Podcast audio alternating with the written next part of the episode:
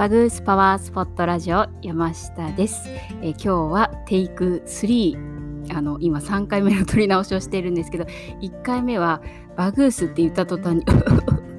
あむせてしまって撮り直しをしました。で2回目は、え、バグースパワースポットラジオピンポン で3回目でございます。はい あの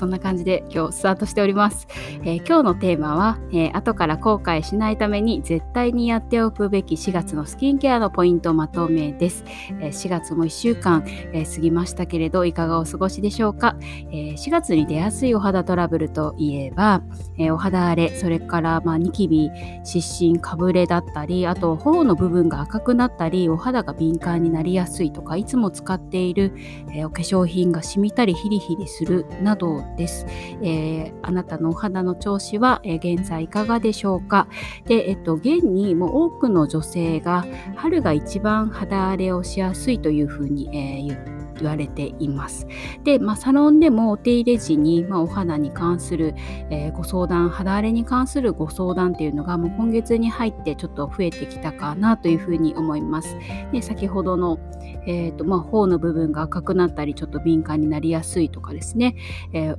なんかいつも使っているお化粧品が染みたりすることがありますとかですねいうふうな感じで、えー、ご相談が増えてきましたということで、え、今から、え原因と対策っていうのをお伝えをしていきたいなというふうに思っています。で最後まで聞いていただき今日から早速始めてみてください。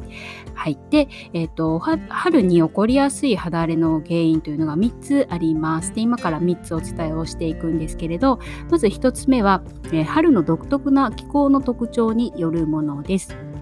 でえっと、まず、えー、花粉それから黄砂 PM2.5 などが、えー、こういったものが重なるとお肌のバリア機能が低下するということが、えー、言われています。で、えっと、細胞と細胞の隙間を埋めている、えー、細胞間脂質っていうものがあるんですけれどこれが作られにくくなっています。なので、えっと、お肌とお肌の細胞と細胞の隙間が、えスカスカに開いてしまって、え外からの刺激に弱いお肌状態になっている。えなので、まあ、いつもなら大丈夫なマスクなども刺激となってしまってお肌荒れをしてしまったりしやすいということです。でそして2つ目が、え春のお肌の今度は状態によるものです。で私たちのお肌は、え春には一番メラニンの量が少ないというふうに言われています。で、えっと、メラニンって言ったら、えっと、シミの原因となるっていうなんかイコール悪いものっていうイメージがありますが、えメラニンというのは実は紫外線からお肌を守ってくれるものでもあります。なので、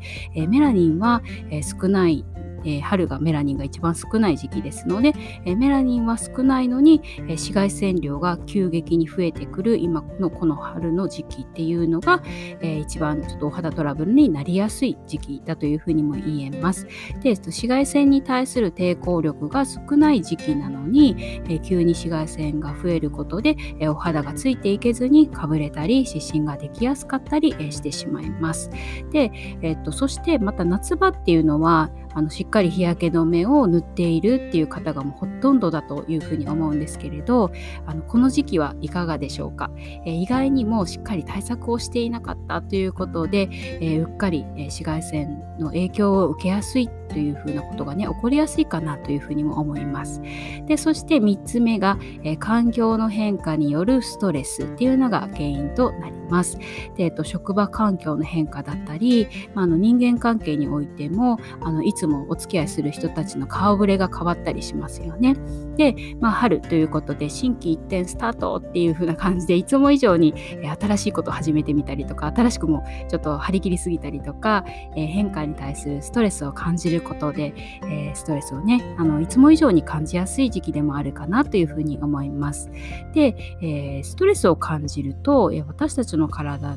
ではコルチゾールっていうストレスホルモンと言われる物質が出ます。でこのコルチゾールっていうのはお肌を不安定にしてしまってあの皮膚の免疫を低下させたりとかあとは皮脂の分泌を促進してしまったりします。ですのでニキビができやすくなったりとかあと肌が敏感になりやすかったりということが起こりやすくなってきます。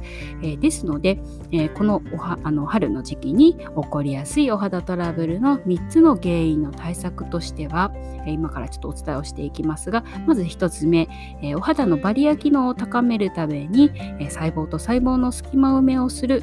セラミド系のアイテムを使ったりとか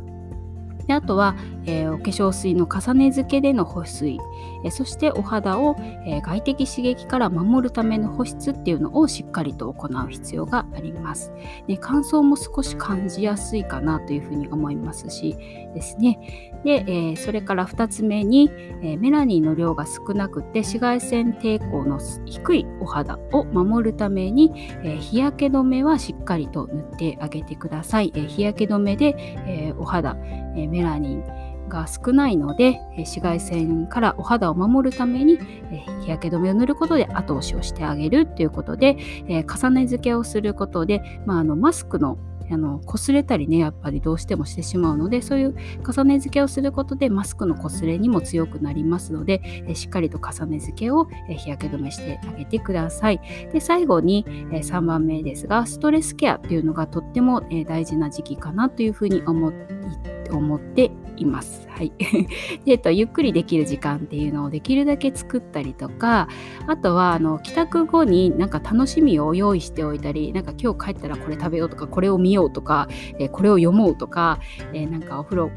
ね、これを入れてお風呂に入ろうとか何でもいいんですけれどあのそういう楽しみを用意しておいたりとかですね、えそういったのすごくいいと思います。であとは、え良質な睡眠っていうのが取れるような環境づくりっていうのも、えとっても大事です。であのサロンでもあの今月はオレンジのアロマを、えーエッセンシャルオイルですねディフューズをさせていますけれどこのオレンジっていうのも心配不安などをケアするということで、えー、今月、え、こちらをねセレクトさせていただいたんです。けど、まあ、例えばその香りをこういった感じで取り入れたりとか、まあ、あとあのだんだん日中の気温は上がってきたんですけどあの朝晩の気温差が本当に激しいので、え、夜、えー、帰宅されたら、え、ゆっくりとお風呂に浸っていただいたりとか、まあ、お気に入りのバスソルトを揃えておくなどなどですね、えこんな感じで、えストレスケアに関する、え工夫をあのいろいろとされてみてください。はい、ということで、えーとまとめですが4月に絶対にやっておくくべきスキンケアのポイント3点はまず1点目、えー、細胞と細胞の隙間埋めを意識した、えー、お化粧水の重ね付けをする、えー、セラミド系のアイテムっていうのもおすすめです。でそれから2点目、え日焼け止めの重ね付けをする。で3点目は、ストレスケアを意識するの3つでした。